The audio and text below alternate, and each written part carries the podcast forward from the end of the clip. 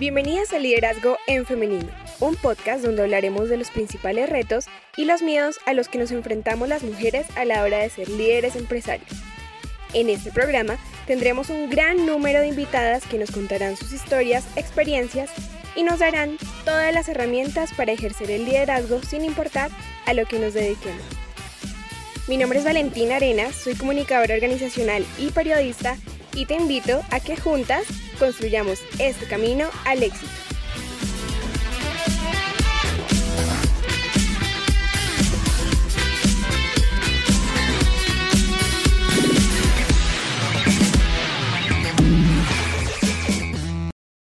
En este primer episodio quiero contarles que este podcast nace de la necesidad de crear inspiración y una red de apoyo para todas esas mujeres que queremos convertirnos en líderes. Yo en lo personal siento que debemos tener más referentes femeninos reales que en verdad nos inspiren y además nos empoderen. Por eso, a lo largo de estos episodios, entrevistaré a mujeres líderes en organizaciones y también emprendedoras que están montando sus propios negocios para ir rompiendo con todos esos miedos que tenemos a la hora de emprender. Uno de los principales es nuestro diálogo interior, es decir, la forma en cómo nos hablamos a nosotras mismas. Cabe destacar que un 80% del diálogo interno de una persona es en su mayoría negativo según estudios psicológicos. Pero para profundizar muchísimo más en lo que es el diálogo interior y cómo lo maneja una mujer emprendedora, tenemos una invitada súper especial y ella es Carolina Castro. Hola Carolina, muchas gracias por acompañarnos en este programa. Muchas gracias Valentina por la invitación. La primera pregunta que me gustaría hacerte es, ¿quién es Carolina Castro y cuándo comenzaste a emprender? Bueno, pues em, Carolina Castro es arquitecta. Eh, yo estudié arquitectura y trabajé muchos años en, sobre todo en una empresa súper reconocida a nivel nacional en arquitectura.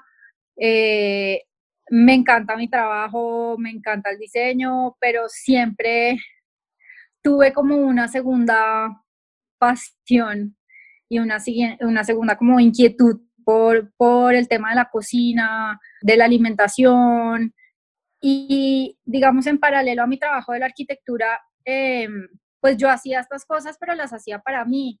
Yo soy una persona que hace mucho deporte, entonces todo el tiempo estaba buscando cómo, cómo mejorar mi alimentación, eh, pero también me fascina el dulce, o sea, yo trato de no restringirme con nada. Y en paralelo a mi trabajo, pues siempre le dediqué tiempo y me encantaba. La verdad es que era mi mejor parte del día, a pesar de amar la arquitectura como la amo, pero, pero era como donde me desestresaba. Y, y al final, bueno, yo estaba haciendo las cosas para mí y, y, mis productos en general los hacía para, para mi casa, para mi gente más cercana, y me empezaron a pedir y me, me decían, no, qué torta tan deliciosa, no, tu granola es eh, súper rica. Y, y, empecé como a vender de a poquitos hasta que un día dije, oiga, pues si al final a la gente le está gustando, pero sobre todo si a mí es lo que más feliz me hace, pues de pronto vale la pena votarme a, a hacerlo tiempo completo. ¿Y ya habías hecho algún curso de, de, cocina o algo así? No, nunca jamás. Eso, ese ha sido uno de los mayores retos, la verdad. A mí desde hace mucho, mucho tiempo me encanta, pero pues no deja de ser muy difícil para una persona que no tiene experiencia, digamos, sobre todo académica en ese sentido, y es que al final todo fue a punta de prueba y error. Y pues eso implica pasar por muchos errores antes de llegar a, la parte como correcta. Pero pues al final así fue que terminé como dedicándole más tiempo de lo que le esperaba y, y, la verdad es que me encanta y ojalá ahorita pues me puedas ya dedicar tiempo completo a eso. Bueno, entonces contémosle a los oyentes, tienes un emprendimiento de comida saludable, en especial de granolas, ¿cierto? Yo tengo, sí, ese mm, se llama With Love, em, que traduce de hecho con amor. Eh, ese nombre más que ser un cliché, además, pues surge de realmente hacer las cosas con mucho cariño y de hacerlo para, para mí y para la gente que más quería en su momento. Y hoy en día que lo sigo haciendo para gente desconocida, aún así lo hago con mucho, mucho amor y con mucha dedicación. Em, principalmente eh, vendo granolas. También hice un curso de panadería, ese sí, ese sí fue eh, mi único acercamiento eh, académico, pero fue, digamos, muy corto, un curso súper básico. entonces estoy vendiendo panes integrales, hago torta torta de banano, trato de que muchos de mis productos sean saludables. Obviamente tengo algunas otras cosas que también son como los gustos, que yo digo que viene saludable porque pues al final del día eh, lo saludable es como lo balanceado. Em, entonces pues tengo también la galleta con extra mantequilla, extra chocolate, extra azúcar, que pues está bien, al final nada, no hay, lo que yo siempre digo, no hay alimentos buenos ni alimentos malos, es como uno logra como balancearlos en la vida. Y pues todos necesitamos además también de esas cosas como de esos placeres, em, pues que nos traen o algún recuerdo o algún como sentimiento de felicidad, lo que sea. Claro. Eh, eh, entonces ahorita tengo, digamos, un portafolio como mucho más variado todo el tiempo y ahorita, sobre todo en esta época de cuarentena, he tenido mucho tiempo para experimentar, para explorar nuevos productos, entonces, pues cada vez como que tengo un portafolio más amplio y pues nada, esperar a ver qué más productos Digamos que cuando empezaste, como qué retos mentales tuviste, como qué te decías a ti misma cuando empezaste.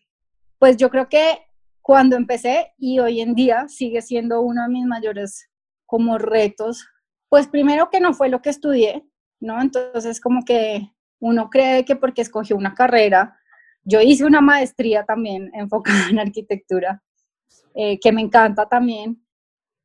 Pucha, creo que lo más difícil es como decir, pero ¿por qué si soy arquitecta, si me va bien, si pues me gusta también, ¿cómo voy a sacar adelante un proyecto que no tiene nada que ver con arquitectura, que no tengo nada, como ningún background de conocimiento, digamos, académico, como, como te decía, detrás? Y hoy es el día que todavía eso es lo que más me cuesta. Entonces, si bien como que ya medio entré en paz conmigo misma por, por no darme palo, por querer emprender en algo que no es lo que estudié y a lo que le dediqué tantos años y tanto tiempo, em, pues sigue siendo un reto. Pues hay muchas cosas que desconozco, que seguramente me cuestan mucho más trabajo que si hubiera estudiado, no sé, culinaria, igual. no estoy diciendo que, que, para la gente que ya haya estudiado, igual emprender siempre va a ser un reto. O sea, igual yo tengo, tengo mis, mis proyectos de arquitectura y hago remodelaciones y demás, y por más de que fue lo que estudié, a lo que me dediqué toda la vida, pues sigo enfrentándome con un millón de retos y de, y de conflictos que pues no, eso uno no se lo enseñan en la universidad. Claro, no, y aparte de lo que uno piensa de uno mismo que, o sea, no, no estoy haciendo lo que estudié, estudié esta carrera, me dediqué tanto tiempo para hacer otra cosa. Aparte de todo eso, ¿cómo hiciste para contrarrestar esos comentarios de pronto que muchas veces uno escucha a la familia, pero ¿cómo, cómo vas a hacer algo que no tienes, que no tiene nada que ver con lo que estudiaste? Pues yo creo que más que contrarrestarlos, porque comentarios de ese tipo siempre va a haber, es aprender a vivir con ellos y, y, y como a, a, sacudírselos. Y yo creo que eso, eso al final del día pues es todo el proceso de emprender. O sea, yo creo que mm, cuando uno emprende se, enfrente, se enfrenta con demasiadas cosas para las que uno yo creo que nunca está completamente preparado. Y al final del día está bien, está bien a veces sentirse mal, está bien a veces achantarse, está bien, pero es eso, es como, listo, ya me achanté, ya me sentí mal, ya hoy es un nuevo día, y voy a seguir y pues el que no el que no le gusta pues que no me compre porque pues no puedo hacer nada más al respecto. Obviamente yo siempre todos los comentarios y todas las observaciones de todos mis clientes y sobre todo que como empecé que fue vendiéndole a la gente cercana para mí son súper valiosos. Sí claro. Pero pues hay comentarios que sí uno puede simplemente como eh, dejar pasar y seguir con su vida em, y, y, al final yo creo que ese es el mayor reto, porque no es fácil. Y, yo creo que un poco lo que tú decías al comienzo es que uno no tiene tantas referencias como mujer o como emprendedora o las dos, eh, en el que te dicen, oigas, que es muy duro, o le van a hacer unos comentarios hartísimos, como que uno siempre las charlas que ve es de la persona súper exitosa, súper fuerte, que, mejor dicho, tiene una historia detrás tremenda. Y entonces uno se da más palo, yo creo, porque, uno se frustra muy fácil, pero además cree que porque se frustra está mal. Yo personalmente veía historias de mujeres en mi familia o de amigas que emprendían y que les estaba yendo bien, pero no veía como otras mujeres de fuera de mi círculo familiar y de relaciones que estuvieran haciendo lo mismo y que tuvieran esas historias reales, porque no sé si te ha pasado cuando, no sé, sigues en, en Instagram a, cuentas que son mujeres de éxito, mujeres no sé qué, y es como la foto de la típica vieja parada con el carro súper lindo atrás y con tacones y no sé qué, pero eso no son historias reales, o sea, necesitamos más historias reales que en verdad nos inspiren.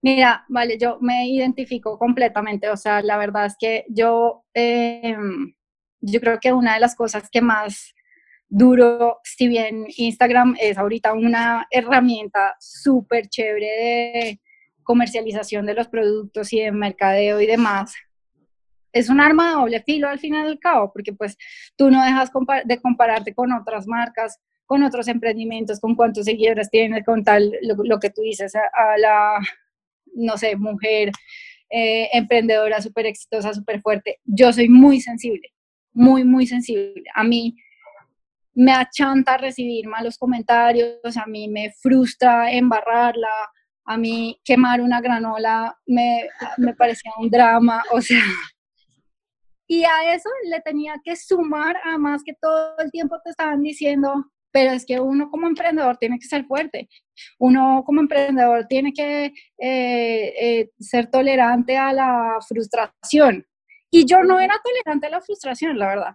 Y no solo me frustraba, sino que además me frustraba más frustrarme, precisamente por eso, porque a uno como que todo el tiempo le están diciendo es que para emprender tiene que tener, mejor dicho, un carácter ¿no? Y yo no lo tengo, yo soy súper sensible y soy muy perfeccionista y soy muy detallista con muchas cosas. Y, uy, yo creo que uno de los mayores retos fue ese, como aceptar que pues yo puedo llorar, si un día quiero llorar porque quemé una producción de granola, ¿sabes? Y pues ya, lloro y, y hoy en día pues no es que no llore, sino que lloro y al otro día pues ya me levanto y vuelvo y la hago. Exacto, como tener esas herramientas para que uno pueda afrontar esos momentos de sensibilidad, como tú lo dices. Y pues una de las más valiosas es como decirte a ti misma, yo soy capaz, o sea, listo, claro, esto me está dando muy duro, pero puedo pararme y puedo hacerlo mejor y soy capaz de eso. Tal cual, eso, eso es lo que, y eso es lo que al final del día pues hace la diferencia. Yo creo que entre un negocio exitoso o no exitoso, pues es listo, frustrese todo lo que quiera, pero párese y vuélvalo a hacer y hágalo con más ganas y hágalo con eh, mejor, con más atención o con lo que sea y pues así a porque pues igual en la vida sí eh, uno se va a encontrar con un montón de, de retos de ese tipo.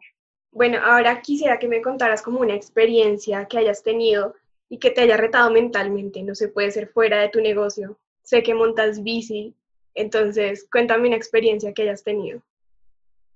Pues, uff, retos he tenido muchísimos. Yo eh, monto bici y en los últimos tres años he hecho, he hecho, carreras de trail, que es atletismo de montaña. Para mí, el mayor reto, y eso se traduce también un poco a mi vida eh, en general y seguramente la de muchas, es como la incertidumbre. Entonces, eh, por ejemplo, en una carrera de trail, sobre todo en esas carreras de montaña que son tan largas y que hay tantas variables que tú no puedes controlar, o sea, tú puedes entrenar todo el año. Yo soy una persona que soy súper em, disciplinada en ese sentido. Yo entreno mucho cuando yo me propongo un reto, yo digo, yo voy a hacerlo como se debe hacer. Entonces entreno súper juiciosa, me preparo físicamente, eh, mentalmente, hago todo lo que mi entrenador me dice, bueno, en fin. Pero en esas carreras tan largas hay demasiadas variables que tú no puedes controlar. Entonces tú puedes estar súper bien preparado, súper bien entrenado, pudiste haberte, mejor dicho, aprendido todo lo que tenías que hacer y de repente o te cambiaron la ruta o te perdiste. Una en esas carreras de montaña se puede perder, perder o desviar muy fácilmente. Eh, o te dolió una rodilla o la comida te sentó mal. O sea, hay demasiadas variables que tú no puedes controlar y para mí, como encontrar cómo manejar esas, esas, em, como esas sorpresas, eh, es lo más, es lo que más duro me da, porque como ya te conté más anteriormente, yo soy bastante como perfeccionista en muchas cosas. Eh, y eso pues al final es algo que me he, tenido que aprender eh, en la vida y en el deporte en general también. Entonces, eh, para mí eso ha sido duro.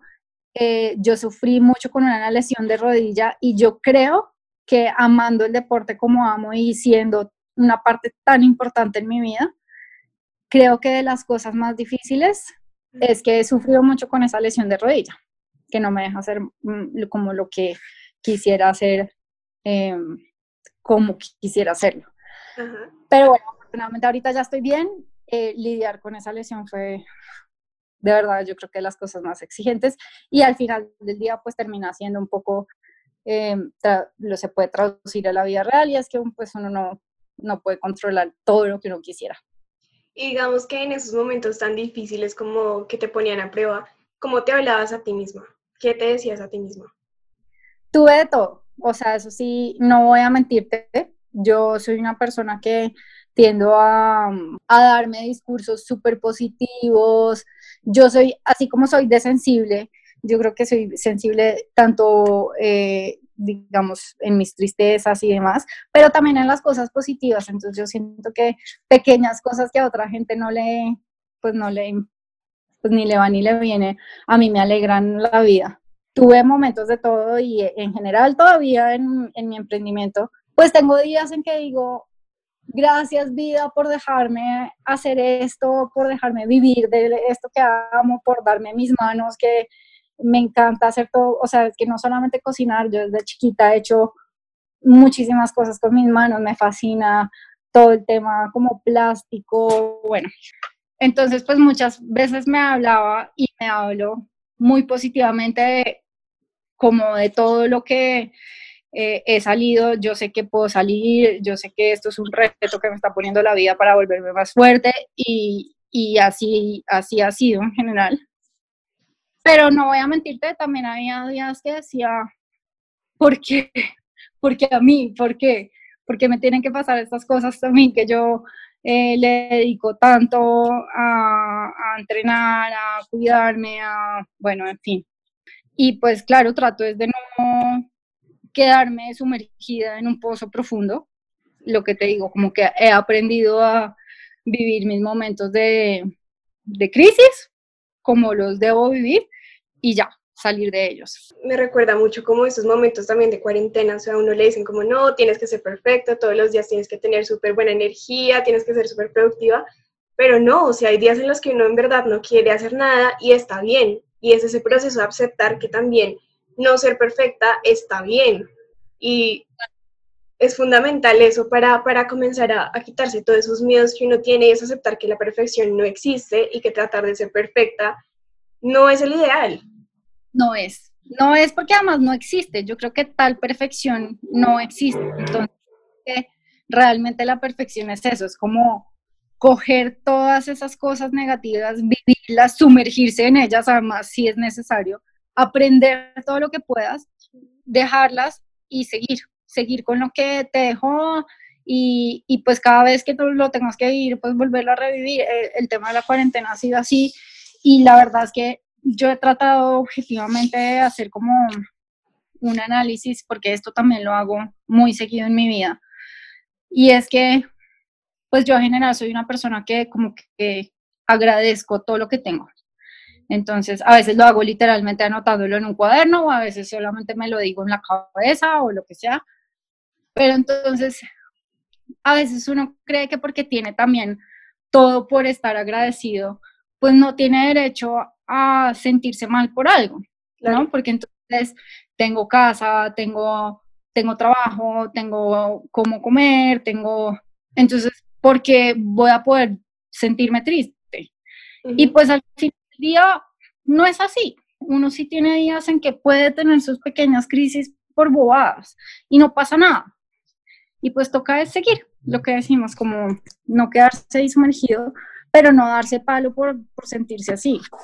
Y en ese sentido, digamos, ¿qué consejo le darías a una mujer que en este momento quiera emprender y quiera saber cuál es lo, o sea, qué es lo principal para ti que debe tener una mujer antes de emprender? ¿Qué miedo se debe quitar? Yo creo que hay varias cosas. Eh, uno es realmente saber qué es lo que a uno le apasiona, porque muchas veces uno quiere emprender por emprender y pues sí, no creas yo, antes de como que descubrir que al finalmente sí podía vivir de esto, yo decía, bueno, yo igual no quiero ser más empleada, yo no quiero, digamos, como estar atada a una empresa. Eso para mí era parte un poco porque me crié así, mis papás los dos fueron independientes y, me impulsaron mucho como a que emprendiera en algún momento de la vida. Eh, y yo a veces decía, bueno, ¿en qué emprendo? ¿En qué emprendo? ¿En qué emprendo? Y yo decía, bueno, pues arquitectura, sí, obvio, estudiar arquitectura. Pero, pero como que creo que el primer paso es de verdad darse cuenta qué es lo que uno realmente ama. O sea, qué lo apasiona y qué lo hace feliz, porque yo he yo creo que un poquito para mí la respuesta fue lo que te conté al comienzo y es darme cuenta que lo que me liberaba y mi día, mi momento más feliz del día era cuando cocinaba y no cuando hacía arquitectura. Entonces, em, y hoy es el día que, como te digo, pues sigo haciendo arquitectura y me gusta, pero pucha, no siento ni parecido cuando me meto en la cocina y paso horas, porque es que de verdad paso horas te estoy diciendo que puedo pasar 14 horas metidas en la, metida en la cocina donde casi que almuerzo parada. eh, termino con las piernas súper cansadas, agotada, bueno. Y no me aburre. O sea, como que hay veces que son las 3 de la mañana y yo estoy ahí haciendo moñitos y digo, qué dicha poder estar haciendo moñitos y estar viviendo de esto. Entonces yo creo que el primer paso es ese, como ver qué es lo que realmente disfrutan. Y es que eso también a veces es un poquito cliché en el sentido en el que a uno le dicen que se tiene que dedicar a lo que lo apasiona y uno a veces lo, omite solo por ser tan cliché, pero al final del día sí es eso, porque es que uno va a tener que dedicarle mucho tiempo, muchas frustraciones, mucha, mm, mucho esfuerzo eh, económico, físico, mental, todo, como para que no sea algo que a uno le apasiona. Quisiera que el segundo consejo fuera no tener miedo, pero al final del día siempre vamos a tener miedo. Yo creo que el consejo es, bótese así, tenga mucho miedo. Ajá, exacto. Espera al día a que uno no tenga miedo, de pronto se le va a ir la vida entera. Entonces, em, yo creo que el consejo es ese, es como, hágale, hágale a pesar de el miedo que tienen, porque es que el miedo no se va a ir. Y hoy es el día en que yo ya tengo unas ventas súper estables em, y, y siento que puedo vivir de eso, pero pues todavía tengo miedo de muchas cosas, pero estoy dispuesta a hacerle y a meterle todo lo que le tenga que meter para poder seguir adelante, porque lo disfruto demasiado. Entonces, yo creo que al revés, el consejo es no espere a no tener miedo, porque pues además el, el, el trayecto, si bien es difícil, también es muy divertido. Y ver como los frutos de todo el esfuerzo, eh, fue pucha, vale toda la pena. Entonces, y de pronto también es como saber gestionar ese miedo con confianza, ¿no? Como decir cosas con, yo soy capaz, en verdad puedo hacerlo, y confío en mis capacidades, confío en que lo que estoy haciendo está bien, entonces como aprender a gestionar ese miedo desde, desde la confianza. Sí, Tal cual. Y sobre todo, sobre todo, siempre hacer las cosas con mucho, como con mucho amor y con mucha dedicación. Y yo creo que ahí más que lo que te digo, porque la confianza no solamente viene como de, ay, es que yo estudié eso, ay, es que yo ya conozco, porque pues muchas veces uno emprende en territorios completamente desconocidos Entonces, más que confianza por ser un trayecto recorrido, conocido, fácil, porque no lo es, pues es confianza en que, pues, uno siempre y cuando lo haga con mucha dedicación y con mucho cariño y se la meta toda, de verdad va a poder sobreponerse de cualquier, de cualquier problema. Y por último, también que lo estaba obviando, pero siento que a mí también me ayudó muchísimo, pues es rodearse de personas que a uno lo apoyen, que crean en uno, que lo ayuden. O sea, yo, yo obviamente hablo de mi emprendimiento y mi emprendimiento y, y pues yo soy la que estoy todas esas ahí en la cocina. Pero la verdad es que pues al final es un proyecto que he creado, digamos, como en compañía de, de todo el mundo, o sea, de Alejandro, que es mi pareja, que me ha asesorado muchísimo en la parte eh, financiera, por ejemplo. Yo eso sí no tenía nada, o sea, no tenía ni idea. Siempre es bueno buscar asesorías. Así sean gente conocida, o sea, uno no tiene que contratar economista, una persona para mercadeo, un fotógrafo, un, no. Hoy en día, pues, tener acceso como a esas, a esas herramientas es muy fácil, entonces rodearse de gente que, que le ayuden. A mí me sirvió muchísimo cuando estaba comenzando pues que mis clientes de verdad todos me daban como sus inputs y me decían qué, les parecía. Y yo les preguntaba siempre yo les decía, por favor, dime porque pues tú sabes que estoy aprendiendo. Y la verdad es que muchos sí me daban sus comentarios, sus todo. Y eso también me, pues me sirvió muchísimo. Es eso, como también estar absorbiendo de gente externa que crea mucho en uno eso, eso que tú dices me recuerda una frase que leí algún día y es que decía como que toda mujer exitosa tenía una gran red de apoyo detrás. Entonces como otras mujeres que también apoyaban su proyecto y otras personas que también la, enriquecían todo el tiempo en el proceso. Y eso me parece muy, muy bonito.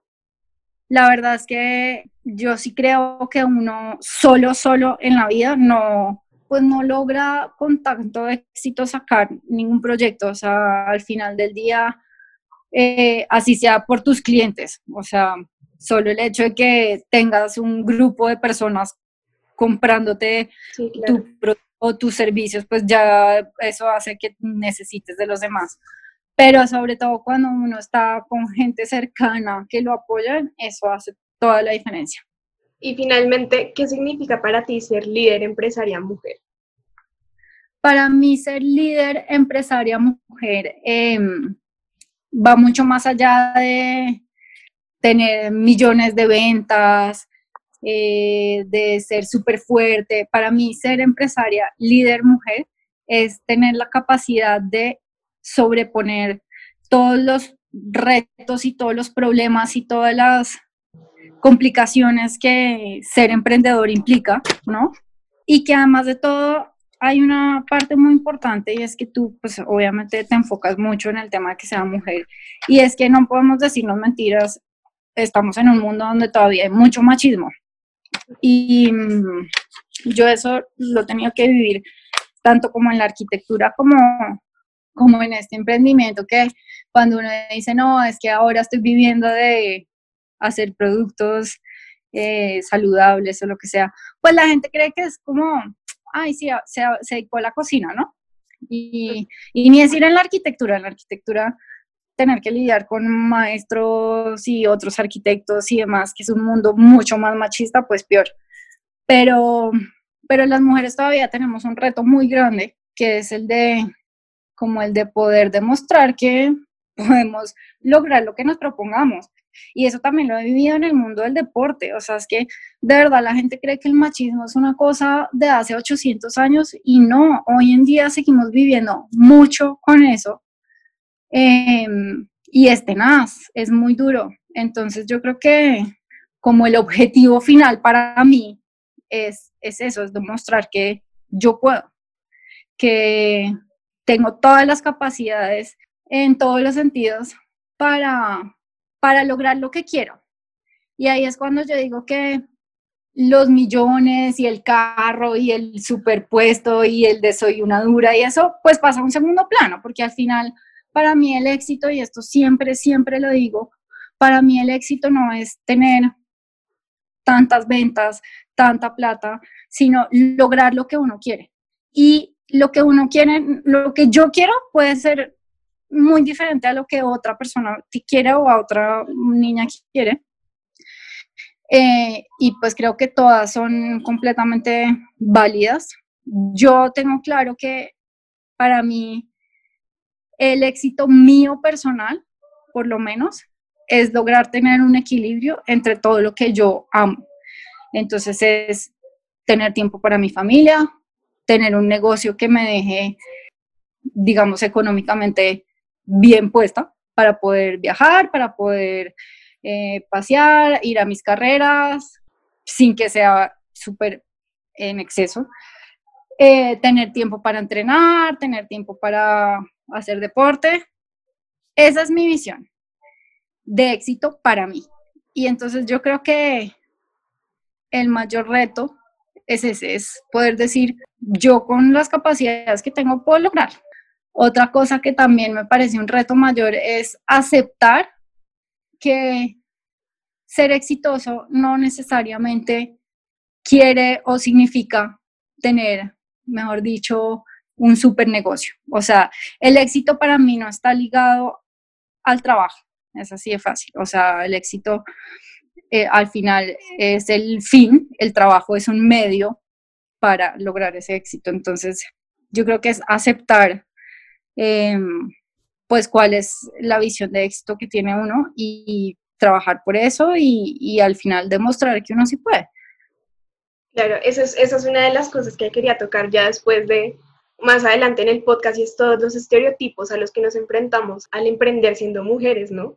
Porque como tú dices, es un mundo todavía muy machista. Yo lo veo en, en la universidad, en todas partes, en, en, cosas muy pequeñas y uno dice, ¿cómo es que esto sigue pasando? No puedo creer que todavía siga recibiendo este tipo de comentarios.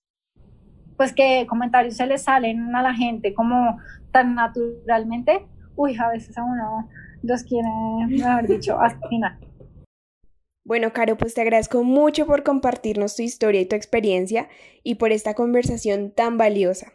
Y las invito a que estén muy pendientes del siguiente episodio, donde hablaremos sobre la confianza en nosotras mismas y tendremos de invitada a una emprendedora mexicana increíble. También quiero invitarlas a seguirme en mi Instagram como Paula Valentina 8 y a seguir el Instagram del podcast, donde estaré subiendo contenido muy valioso de nuestras invitadas con frases, tips, para que juntas creemos una comunidad de mujeres líderes. Muchas gracias por escuchar este podcast y recuerden que esto es Liderazgo en Femenino.